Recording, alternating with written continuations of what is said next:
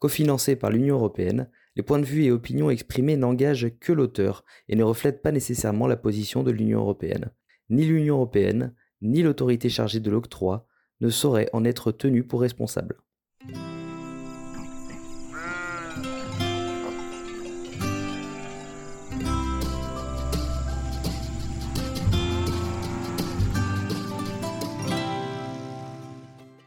Bonjour, je suis Hugo Struna, journaliste agriculture à Euractiv France.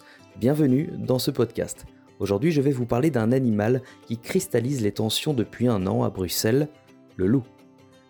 Lundi 20 décembre, la Commission européenne a dévoilé une proposition du Conseil visant à modifier le statut de protection du loup inscrit dans la directive Habitat et la Convention de Berne à l'international. Il passerait ainsi d'animal strictement protégé à protégé, cette relégation est une première pour un grand prédateur européen, ouvrant la porte à une régulation plus souple. Mais nous y reviendrons.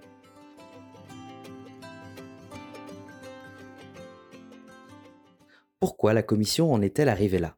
Comment, en l'espace de quelques années, le loup est-il passé d'emblème de la biodiversité jusqu'à devenir espèce d'intérêt communautaire au niveau de l'UE à danger public numéro 1 Il est vrai qu'en quelques décennies, les populations se sont multipliées à vitesse grand V alors qu'il ne restait dans les années 1970 que quelques centaines d'individus en Espagne, en Italie et dans les Balkans, et alors qu'il avait complètement disparu en France depuis le 19e siècle, l'animal a commencé à recoloniser l'Europe grâce à la reforestation et à la prolifération des ongulés sauvages, chevreuils, sangliers, biches, etc.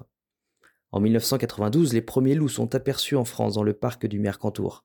Trente ans après, en 2023, on en compte plus d'un millier, et ce sur l'ensemble du territoire français.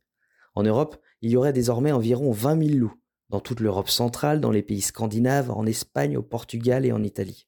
Mais cette expansion n'a pas fait le bonheur de tout le monde. Les bergers ont vu les attaques de troupeaux se multiplier, la colère est montée. Reportage de France Bleu à Annecy en juillet 2022. Aujourd'hui, on est en train de faire crever nos alpages, on est en train de faire crever l'élevage. Pourquoi? Pour la phobie de quelques écolos qui veulent défendre le loup à tout prix. Donc le loup, il est en train de nous faire mourir, il est en train de faire mourir l'élevage de montagne et l'élevage des savoirs en particulier. Aujourd'hui, l'État communique comme quoi il y a une baisse d'attaque, c'est faux. Euh, cette année, en 2022, c'est plus 9% d'attaque. Tout ce qu'on veut, c'est que les éleveurs aient le droit de se défendre en permanence, qu'ils puissent défendre leurs troupeaux de façon efficace. Chaque année en Europe, plus de 65 000 animaux d'élevage sont tués par les loups. La France est particulièrement concernée en raison de sa forte activité pastorale. C'est en France que le taux de moutons tués par les loups est le plus élevé en Europe selon la Commission européenne. De son côté, l'Alliance européenne pour la conservation du loup veut relativiser ces dégâts et rappelle que seuls 0,065% des ovins sont concernés par les attaques. Pour les associations environnementales, l'animal est devenu le bouc émissaire de l'effondrement de l'élevage ovin en France et en Europe. Le libre-échange, les faibles rémunérations, les difficultés à trouver de la main-d'œuvre, le loup n'est pas responsable de la crise du pastoralisme, souligne-t-elle. Bertrand Sicard, le président de l'association Ferrus, va même plus loin. Il y a 20 ans, quand j'ai commencé à m'intéresser à la question, il y avait 10 millions d'ovins en France. Aujourd'hui, on entre 6 et 7. J'arrive pas à trouver le bon chiffre. Voilà, donc ça décline régulièrement, mais ça décline principalement dans les grandes zones d'élevage que sont les, Deux-Sèvres et le Limousin. Euh, par contre, dans les zones à grands prédateurs, euh, l'élevage se maintient tout à fait. Euh, demandez-vous pourquoi? Pourquoi? Parce que euh, euh, il y a, grâce aux grands prédateurs, les, les, éleveurs ont, des nouvelles subventions. D'autre part, le, retour des grands prédateurs, ça a permis aussi une revalorisation du, du, métier de berger. les projecteurs ont été mis sur eux. On, leur a monté des, des, des, cabanes, on leur amène de l'eau courante, on leur met des, des panneaux solaires, on essaye d'améliorer leur, leur, leur, leur, qualité de vie. Euh, mais je pense que que le loup euh, leur a apporté euh, aussi beaucoup de, de, bonnes choses. Voilà, sans compter que le loup dans les zones en, en, alpage ou du moins dans, dans, dans les zones montagneuses apporte aussi de l'écotourisme. beaucoup de chance. Vous savez, le loup fascine l'homme depuis la nuit des temps. Mais face à la grogne des éleveurs, les États membres n'hésitent plus à procéder à des tirs de défense, autrement dit à l'abattage ciblé des loups, autorisé à titre dérogatoire par la directive Habitat. Mais cela est possible qu'en tout dernier recours, si les dégâts sur l'élevage persistent malgré les mesures de protection comme les chiens ou les clôtures, et bien sûr en veillant à ne pas mettre en péril la survie de l'espèce.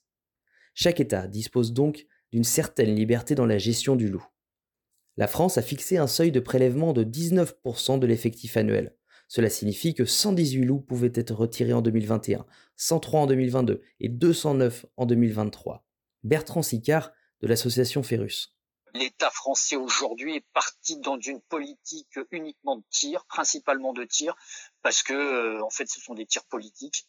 Euh, euh, ils ont le berger, c'est vrai quand il voit arriver euh, cinq ou six tireurs, euh, il se dit ça y est, je suis sauvé, mon loup va disparaître. Alors effectivement, le loup est tué, mais quelques mois après, ça recommence. Quand il y en a un qui est abattu, un autre tireur vient derrière.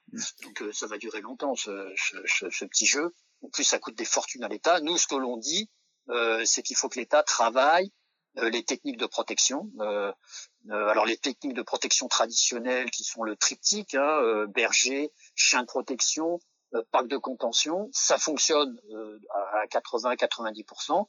pour les 10 ou 20% qui restent, euh, on doit trouver d'autres moyens de, de protection, d'effarouchement. il faut juste que l'État investisse un peu plus et investisse sur le long terme. D'autres pays de l'UE vont plus loin encore dans la régulation, comme la Finlande ou la Suède. Cette dernière a autorisé la chasse de loisirs en 2010 et augmente chaque année le quota de loups chassables, quitte à rentrer en conflit régulier avec l'UE. A l'inverse, l'Allemagne, la Suisse ou l'Italie ont interdit les tirs, et l'Espagne autorise, comme la France, les abattages sélectifs.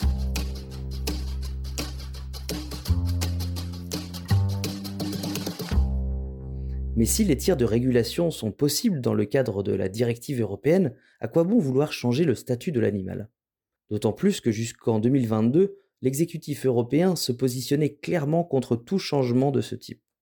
Selon nos informations, la France a joué un rôle de premier plan dans cette décision européenne.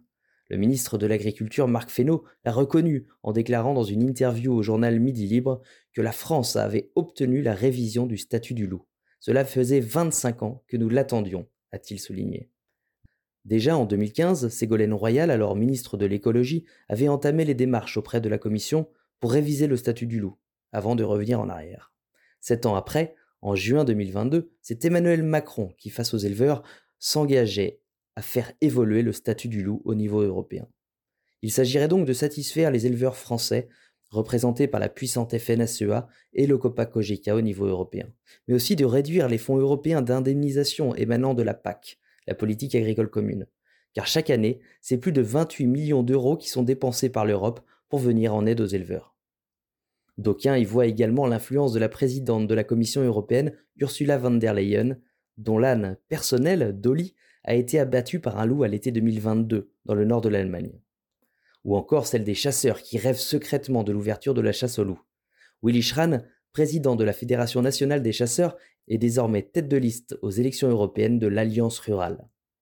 Quelques loups, c'est bien, hein, mais il faut vite changer ce statut pour que cette population soit largement diminuée par rapport à ce qu'elle est aujourd'hui en France, qui n'a pas les capacités. Je le redis, qu'il y ait quelques loups, il n'y a pas de problème.